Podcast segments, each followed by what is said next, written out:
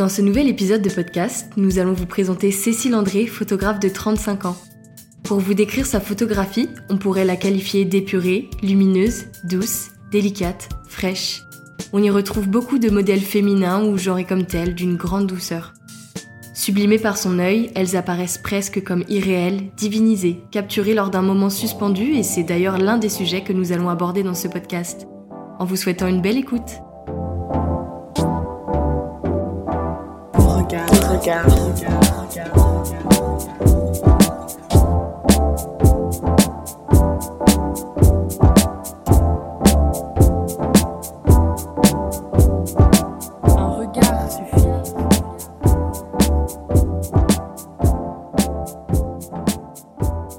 Pour vous parler de son parcours en bref, elle a étudié le graphisme et la psychologie à Rennes 2. Graphiste pendant 5 ans, elle a toujours pratiqué la photographie en parallèle comme moyen échappatoire et créatif. Depuis peu, elle se consacre entièrement à la photographie et en a fait son activité principale. Elle commence la photographie grâce à l'argentique, au début pour des questions de moyens car moins cher à son époque, mais aussi grâce à son père qui lui refile son argentique moyen format. Encore aujourd'hui, elle poursuit sa pratique avec des argentiques moyen format qu'elle maîtrise à la perfection, bien que ce ne fût pas vraiment le cas lors de ses débuts. J'ai vraiment été, été vers l'argentique. Au début, j'étais un peu limitée parce que je me disais, mais euh, techniquement, enfin, je comprenais rien au réglage. Euh, et puis là, t'as pas du tout de retour écran, donc t'es tout le temps en train de, bah, de tâtonner quoi et euh, du coup je m'étais inscrite à un cours de photo aux Beaux-Arts au cours du soir à l'école des Beaux-Arts de Rennes et du coup j'avais fait un an de tirage et de prise de vue avec un prof et donc là on avait on avait bah, commencé à, à, réussir à avoir des résultats où on voyait quelque chose parce que enfin moi au début mes premières images il y avait rien. Enfin des fois c'est tout blanc ou des fois c'est tout noir. Surtout tu sais au début tu fais ça un peu en soirée et tout. Donc du coup t'es genre Enfin voilà, mais euh, après tu le fais plus parce que tu te rends compte que ça coûte cher et que en plus bah tu tiens à ton matériel. Mais et en fait euh, bah c'est vraiment là où je me suis rendu compte que les photos que je prenais ressemblaient plus à la réalité alors que au numérique j'avais l'impression à chaque fois que c'était froid, euh, que c'était déformé et tout. Et et du coup bah l'argentique ça faisait vraiment ça apportait quelque chose en fait d'assez palpable au niveau de l'émotion du, du moment tout ça. Et, euh, et donc en fait euh, euh, je me suis acheté un numérique mais enfin je m'en suis jamais servi beaucoup parce que bah c'était nul le résultat Et en fait, l'idée pour moi aussi, en allant vers l'argentique, c'était de sortir du tout écran et, euh, et du coup de vraiment revenir à quelque chose de, de spontané en fait. Et, donc l'argentique permet beaucoup d'expérimenter et, euh, et en fait par contre euh, dans l'expérimentation on peut vite buter sur euh, bah, la technique par exemple tous les développements de pellicules euh, bah ouais la production en fait t'es es vite dépendant d'autres acteurs et en fait moi ça me dérangeait un peu parce que j'avais envie de bah, que cette démarche aille bah, de, du début jusqu'à la fin et que je sois autonome en fait sur sur ma production du coup, euh, j'ai, euh, bah, au début, j'allais dans des labos de développement, euh, je confiais mes négatifs et, et puis je les récupérais deux trois jours plus tard. donc l'attente était encore plus excitante et tout ça.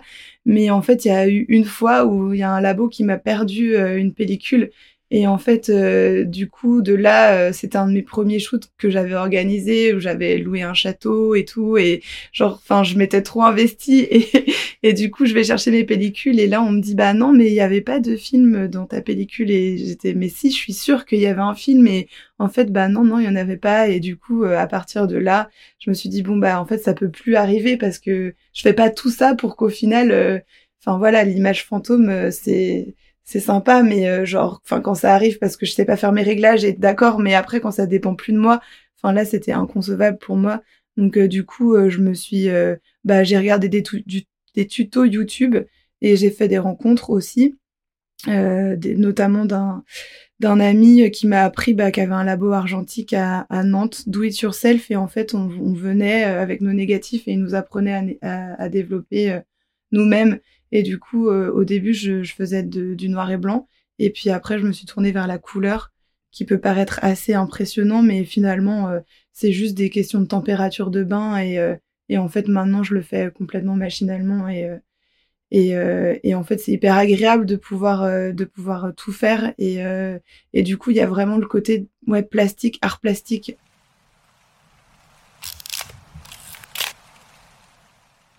De la photographie amateur à la photographie de modèle en studio, des années d'expérience se sont écoulées. Elle s'entoure aujourd'hui d'une petite équipe, d'une make-up artiste et d'une costumière qu'elle choisit en fonction des shoots, ainsi que d'une amie qui l'assiste sur ses prises de vue. Et donc du coup, euh, je définis des univers euh, vers lesquels je veux aller, euh, donc plus bah, plus pas coloré parce que c'est jamais très coloré non plus mes images, mais du coup plus dans la légèreté. Euh, du coup, donc là, je fais des recherches de matériaux, euh, de matières, euh, donc voilà, genre plutôt du tulle, plutôt du velours, des univers plutôt sombres, plutôt brillants, plutôt mat, ce genre de choses. Et en fait, en second temps, je choisis la mannequin en fonction de l'univers que j'ai créé. Mmh parce que aussi c'est de base les agences qui m'imposent un peu ça parce que je pense que donc c'est en collaboration euh, donc en fait elles doivent recevoir beaucoup de demandes de photographes et donc elles demandent des mood des moodboards aussi euh, de base. Euh, et, euh, et donc en fait après euh, je travaille du coup avec des stylistes et qui trouvent en fonction des moodboards que je crée donc je travaille avec des stylistes et qui trouvent euh, en fonction des moodboards que je, que je crée des matières, des, costumes, des accessoires et du coup on valide ça ensemble. Et du coup après euh, après voilà parfois j'ai envie de demander quand même l'avis aux mannequins. Enfin sur place je leur demande tout le temps évidemment s'il y a quelque chose euh, avec lequel t'es pas en accord ou alors c'est pas toi du tout bah n'hésite pas à le dire. Le nu c'est toujours validé en amont aussi et en fait, dans tous les cas, ça dépend vraiment de ce que je veux euh, faire euh, ressentir en fait euh, en regardant l'image. Et aussi, parfois, c'est quelque chose de très pragmatique où je me dis bon là, j'ai envie d'être face à face avec la mannequin et du coup, j'ai pas envie d'avoir de styliste, j'ai pas envie d'avoir de coiffeur, de maquilleur. J'ai envie qu'on soit que nous deux. Et du coup, des fois, c'est moi qui trouve juste un petit bijou que j'aime bien et qui va, voilà. Et, euh, et puis là où j'ai euh, vraiment euh, constaté une grande valeur ajoutée aussi récemment, c'est que j'ai une copine qui s'appelle Elisa Billan, qui est directrice artistique à Rennes aussi d'ailleurs, et qui m'aide sur mes shootings. elle m'assiste en fait et, et elle, elle a, elle a, elle a travaillé un an pour Place Cliché, un studio photo à Rennes. Et du coup, elle a appris plein de trucs euh, en technique de lumière et tout ça, et elle m'aide vraiment à prendre du recul. Euh, parce qu'en fait, euh, moi, je suis au moyen format, du coup, c'est visé par le dessus. Donc en fait, souvent quand je suis dans la scène, enfin, je suis vraiment, enfin, je prends pas de recul du tout. Et elle, en fait, elle est là et elle me dit, non mais là, faudrait que tu changes de fond. T'as fait que du fond blanc. puis on pourrait tester cette lumière. Et elle me fait sortir aussi de mes de mes, mes recettes, tu vois. Enfin, elle est, elle est, à chaque fois, elle, elle essaye de, de m'amener ailleurs. Donc donc des fois je, je me bats un peu genre mais non ça va ça, ça va ça va être moche ou pas ça va être moche mais genre je pense pas que ce soit moi enfin d'essayer d'autres trucs en fait et et ça, ça fait euh, grandir aussi. Mais ouais, du coup, de base, c'était vraiment euh, lumière du jour et, euh, voilà. Mais voilà, pour pour l'intérieur, pour la, prise de vue en studio, j'essaie d'être un peu plus créative aussi, mais sans avoir trop d'artifice non plus, parce que des fois, je trouve que quand t'as trop de lumière, bleu, rouge, machin, trop de décors, ça peut vite être anecdotique aussi, et, et tu perds un peu aussi la bah, l'instant présent, la rencontre, la personne que tu photographies sachant que c'est déjà mise en scène. Et puis aussi, tu tombes vite dans des clichés de ce qui se fait en ce moment, de, de tout ça, quoi. Alors du coup, en fait, euh, je bosse euh, principalement en studio parce que j'ai l'impression de pouvoir maîtriser plus les éléments. Et euh, par contre, je suis très inspirée par la nature aussi. Donc en fait, j'ai une volonté de bah de, de, reproduire un peu, je pense aussi, euh, des sensations. Je prends très peu de photos quand je me balade ou quand je suis avec mes amis ou quand je suis en voyage. Et du coup, je m'imprègne beaucoup parce que aussi j'ai envie d'être dans le moment présent, justement. Et, euh, et du coup, j'ai, j'aime, j'aime, enfin, jouer à reproduire en fait ce que je vois dans la nature. Et du coup, par ça, en fait, j'essaie de ramener des éléments. Donc, effectivement, euh, j'avais un fond nuage, un ciel bleu avec des nuages blancs ou ou un ciel qui rappelle la nuit avec des étoiles, une lune et, tout ça, et ou alors des fleurs aussi que je ramène souvent. Et du coup, ça, c'est vraiment une question esthétique et enfin d'esthétisme et de narration aussi. Et, et du coup, je construis, enfin, j'imagine ça, et ensuite je fais appel par exemple, des fois pour des fonds, euh, pour le, fond des étoiles, là, c'était un, copain euh, qui est peintre qui avait fait, euh, qui avait fait ce fond-là. et puis sinon, oui, la, styliste directrice artistique avec qui je bosse, là aussi, qui ramène aussi des fonds. Et quand je peux faire appel à, des professionnels, je préfère parce que je me décharge au maximum. Mais du coup, faut toujours que ça soit des gens qui comprennent aussi ce vers quoi je vais. Et du coup, vu que c'est de la collaboration, bah, qui regardent aussi mon travail pour euh, que ça soit en accord et qu'on fonctionne, on travaille tous ensemble du coup que ça soit au service de, de l'image. Dans des studios ou en nature qu'elle choisit de sublimer des modèles toujours féminins. La féminité étant un point phare de son travail photographique où elle choisit de créer des setups assez intimistes. Sur son feed Instagram, on peut voir des femmes dans des portraits très serrés ou placés de plein pied. Au travers de l'écran qui nous sépare de ces photos, on peut presque ressentir l'aura qu'elle dégage. Cécile André sublime un charisme, une allure quasi palpable au travers de jeux de regard, de lumière et de posture. La question de la représentation du corps de la femme est un sujet constamment mis sur la toile. Qu'il soit nu ou couvert, le corps féminin a ce pouvoir de faire hurler les non concernés depuis des siècles. Les hommes s'étant très largement approprié ce corps par une vision et une représentation patriarcale, il est dur de se défaire ou de désapprendre les a priori et les idées reçues inculquées depuis la naissance. Comment faire en tant que femme photographe? Pour montrer ce corps féminin en s'émancipant des dictats. Comment représenter les femmes? Et du coup, par rapport à la question de la féminité, euh, parfois c'est assez compliqué parce que du coup, euh, je peux vite être euh, face à des, à des normes aussi beaucoup. Bah en fait dans les agences de mannequins c'est des filles qui sont très jolies qui sont très grandes qui sont fines donc en fait il faut que j'essaye de retrouver moi des personnalités aussi euh, dans tout ça. Et ou alors ou alors des personnes qui ont un, un, fort charisme aussi essayer de les montrer d'une manière différente. Voilà moi le travail par rapport à la féminité il se fait déjà de manière assez inconsciente aussi de base.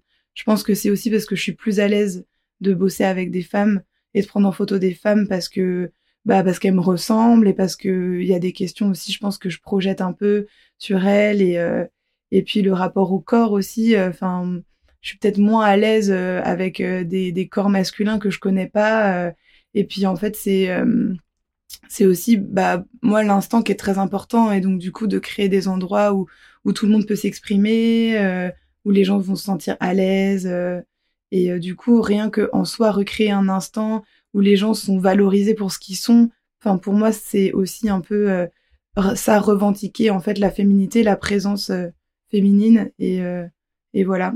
Et après, évidemment, il y a aussi mettre en valeur des corps. mais du coup, c'est compliqué ouais, dans l'industrie du mannequinat. c'est beaucoup les mêmes corps. Et donc, j'essaye d'aller vers des agences qui, qui sont différentes et par exemple, j'ai travaillé avec une agence de Londres qui s'appelle Anti-Agency. Et du coup, là, ils ont des, des profils atypiques, entre guillemets.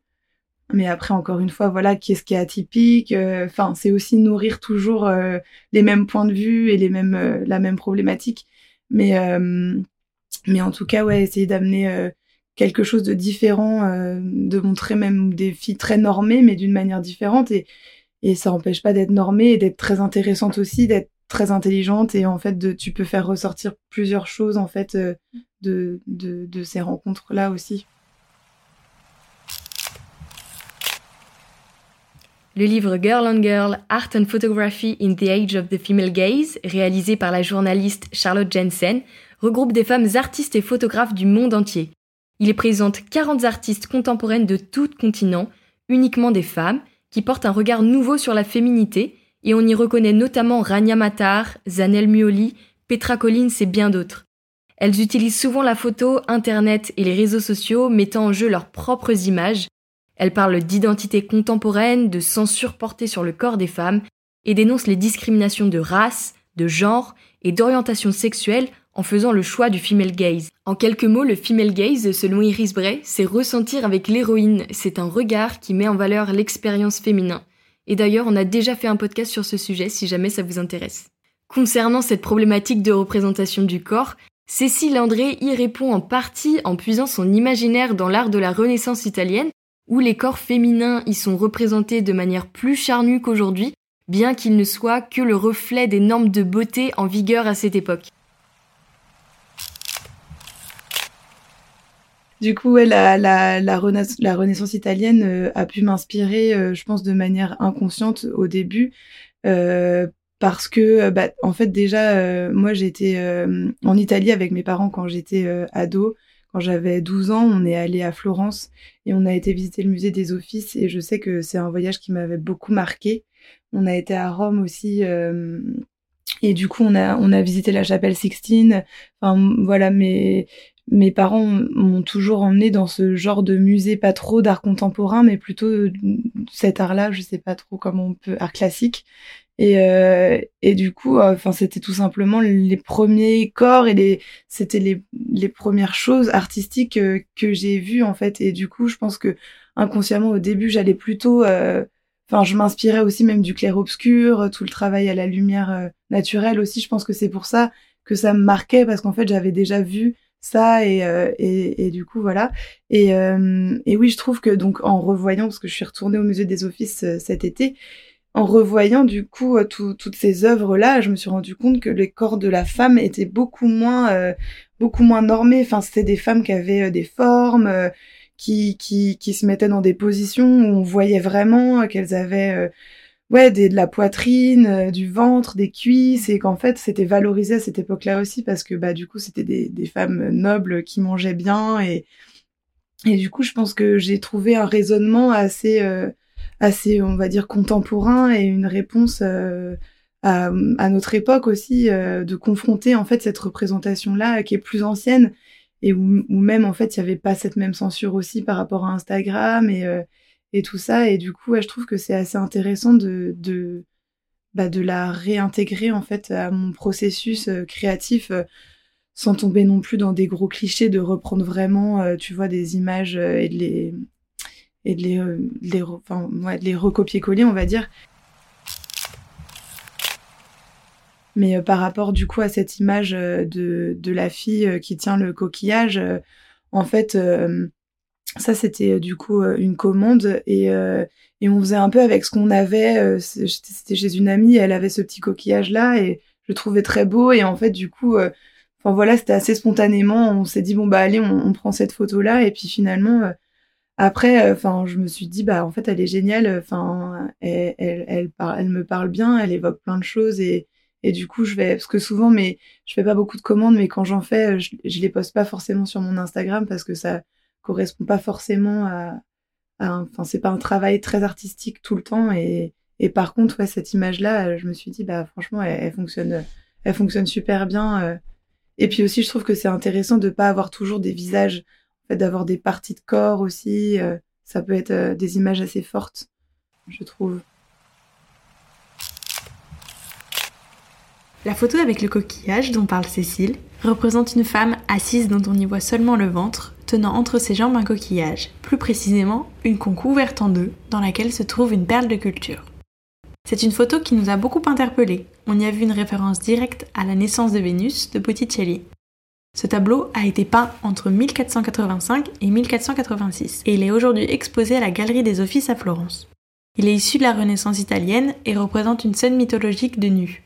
L'arrivée de Vénus sur les bords de Chypre est dépeinte avec de longs cheveux roux, une peau très blanche, se tenant debout dans une conque entourée par les flots. Ce coquillage si particulier est un nouveau symbole de fertilité. À l'image de l'ouverture d'une coquille, c'est aussi la métaphore de son sexe qui est suggérée. D'ailleurs, ce personnage féminin avec de longs cheveux roux et la peau très blanche, on la retrouve dans plusieurs photos de Cécile. Cette Vénus considérée comme l'idéal féminin à l'époque de Botticelli est très forte en symbolique. La mettre en scène avec notre point de vue contemporain est une manière de se réapproprier des caractéristiques physiques révolues. Dans ces photographies, on peut d'ailleurs y retrouver d'autres références artistiques. Alors du coup, la photographie Dancing with the Cosmos, en fait, ça a été une expérimentation du coup autour du négatif en fait où où j'avais envie de, travailler un peu euh, bah, mes images en fait euh, sur le support directement parce que je trouve que c'est une matière qui est intéressante aussi. Et, euh, et en fait du coup bah là j'ai mis du sel directement sur le négatif et j'ai mis de l'eau et en fait j'ai oublié mon négatif je me suis dit enfin j'avais pas trop d'attente non plus et en fait, au bout de deux trois semaines, euh, bah, j'ai retrouvé ce bout de négatif qui traînait euh, un peu chez moi euh, et, et, en fait, les flocons c'était vraiment bien collés. donc j'ai scanné comme ça parce que du coup j'ai un scanner à négatif chez moi et, et en fait, bah, c'est apparu ça les petits flocons et j'ai trouvé ça hyper intéressant. Et voilà. Euh, et il y avait d'autres photos aussi, mais en fait, euh, j'ai eu la bêtise de, j'ai voulu passer sous l'eau en fait euh, d'autres parties de négatif où j'avais aussi mis du sel. En fait, ça a tout enlevé parce qu'en fait, ça s'est pas incrusté dans la chimie, ça s'est vraiment posé sur le support. Donc du coup, j'ai tout perdu comme ça. Mais en tout cas, cette photo là est restée et elle est sortie vachement bien. Enfin, je trouvais que effectivement, ça suivait le mouvement. après, il n'y avait pas trop de volonté de me rapprocher de l'impressionnisme, mais plutôt peut-être du surréalisme en, en du coup en, en, en allant, chercher l'erreur un peu euh, et du coup voilà le le côté un peu euh, inattendu aussi de et puis d'interroger justement aussi sur euh, sur la technique je pense que la différence que je peux avoir c'est que c'est au niveau de la culture enfin parce que du coup, moi, je m'inspire de plein de choses, de films, euh, de photographes euh, euh, qui sont d'une de, de, certaines époques, plutôt années 50, 60, 70. Et du coup, voilà, moi, c'est surtout c'est surtout ça en fait que j'aimerais valoriser aussi dans, dans la création. Et, et du coup, de créer des images qui ont une âme aussi et qui sont peut-être pas parfaites par rapport aux photos que que tout le monde peut produire maintenant, mais du coup, voilà, qu'on qu une vraie identité et, et, qui procure une émotion. Parce que du coup, je trouve que l'image parfaite, enfin, moi, euh, ça m'intéresse pas trop dans le sens où ça me touche moins et, euh, et voilà. Dancing with the Cosmos, cette photo si particulière où on y voit une femme ayant l'air de tourner sur elle-même entourée d'étoiles, qui sont en fait des grains de sel, comme nous le révèle Cécile, ce qui est intéressant dans cette démarche, c'est l'utilisation de l'argentique comme médium à part entière. Chaque action relative à l'argentique, que ce soit dans la prise de vue, tout comme le développement et l'expérimentation, fait entièrement partie de sa manière de penser et de vivre le moment. On y retrouve cette notion de temps si importante où la photographe sait que l'image existe, mais ne sachant pas ce qu'elle sera. Dans l'attente et la projection de l'imaginaire attendu, c'est donc le contraire de l'instantanéité, où le temps est ressenti et mesuré, il est le poids et le matériel qui dictent la photographie. Nous rentrons alors dans une autre dimension, celle du rêve, du flottement et de l'imaginaire. Il y a une notion de moment suspendu qui se crée euh, du fait que bah déjà en fait t'as pas de recul par rapport à la photo que tu es en train de prendre. Donc en fait tout le monde retient un peu son souffle euh, au même moment. Déjà euh, les modèles elles sont vachement guidées. Enfin je leur dis quand je prends la photo souvent c'est genre j'y vais j'appuie sur sur le déclencheur parce que en fait en fait j'ai pas le droit à l'erreur euh, bah du coup parce que ça coûte cher aussi. Et, euh, et en fait j'ai pas envie qu'elle cligne des yeux au mauvais moment. Et du coup voilà. Donc en fait je pense que c'est ça. Et aussi l'objectif enfin l'argentique tu travailles que enfin moi je bosse qu'avec des focales fixes. Et euh, et du coup en fait ça permet de forcer le cadrage aussi. Du coup je peux pas tourner beaucoup autour du modèle. C'est vite flou. Enfin il n'y a pas de mise au point automatique. Donc du coup ça me force à vraiment enfin je sais pas c'est un rapport en fait au, au support enfin à la photo qui est très euh, enfin je m'investis à 200% dans le moment. Et ça je pense que vu que ça fait cinq ans que je le fais je pense que je vais pas le perdre en passant derrière un numérique. Parce que du coup c'est ça fait partie de de ma démarche. Donc euh, je pense que je vais le garder. Mais euh, dans tous les cas je laisserai jamais tomber l'argentique parce que c'est ça qui fait aussi que enfin moi je je suis vivante et c'est ça qui fait que ça fonctionne et que j'ai trouvé ma patte, etc. Mais c'est juste que j'ai pas envie de me complaire aussi dans quelque chose que je connais et je trouve que sortir de sa zone de confort, enfin, c'est toujours bien et pour se renouveler aussi. mais voilà, il y a toujours ce truc de se renouveler sans trop changer et, et, et du coup, voilà. Donc en fait, c'est vrai qu'il y a souvent des photographes où je vois que euh, ils sont en shoot, euh, genre je vois dans leur story euh, et le lendemain ils publient déjà leurs images quoi.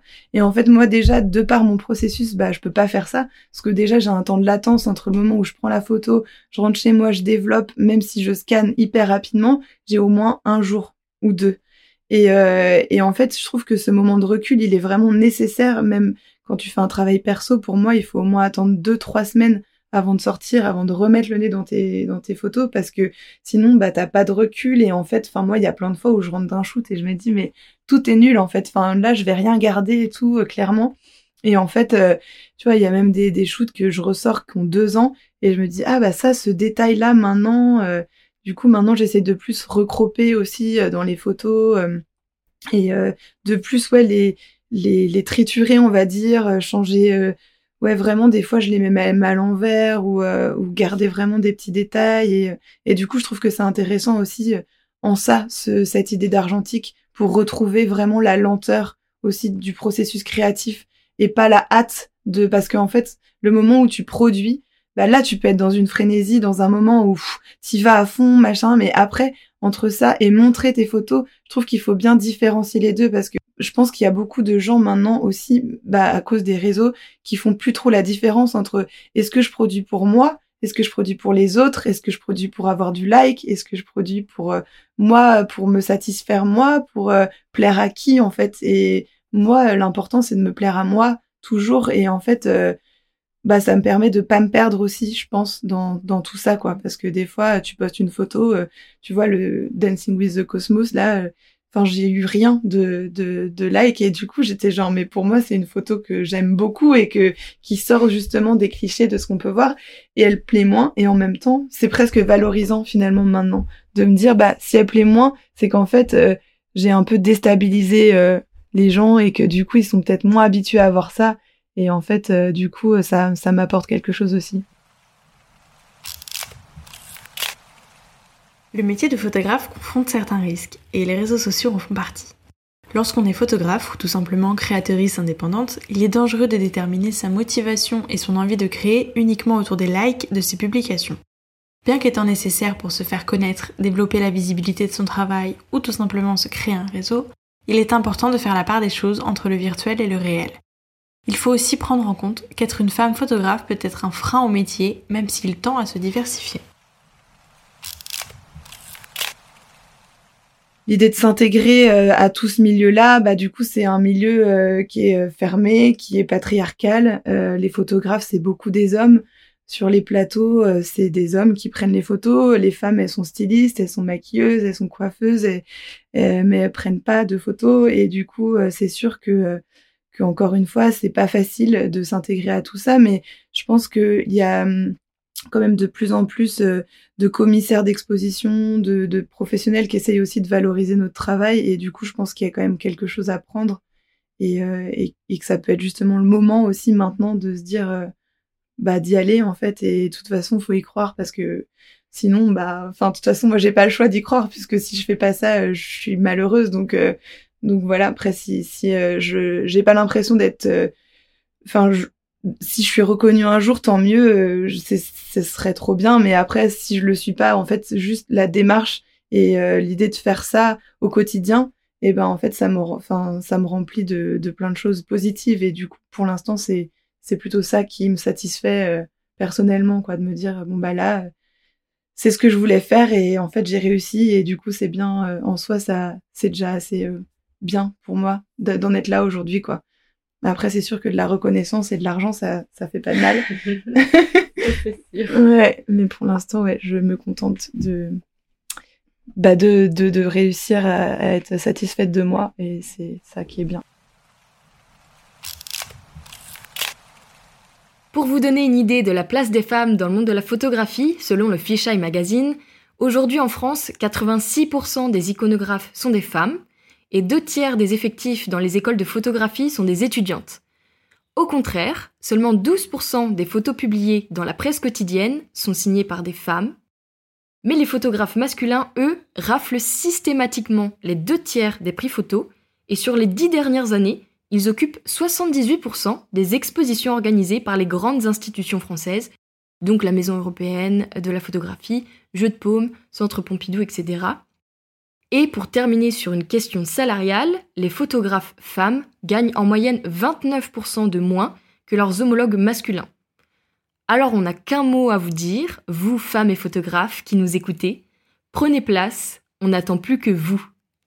Merci infiniment à Cécile André qui s'est déplacée depuis Nantes jusqu'à Rennes pour venir nous rencontrer et enregistrer cet épisode. On espère avoir vos retours si ce podcast vous a plu. N'hésitez pas à le partager, c'est la meilleure manière de faire connaître euh, le podcast et notre travail et ça nous ferait super plaisir. On espère encore qu'il vous a plu et si c'est le cas, ben, on se dit à bientôt. Ciao Merci à vous d'avoir écouté cet épisode de Beauregard, en espérant qu'il vous ait plu et on se donne rendez-vous dans un prochain podcast avec une nouvelle rencontre artistique.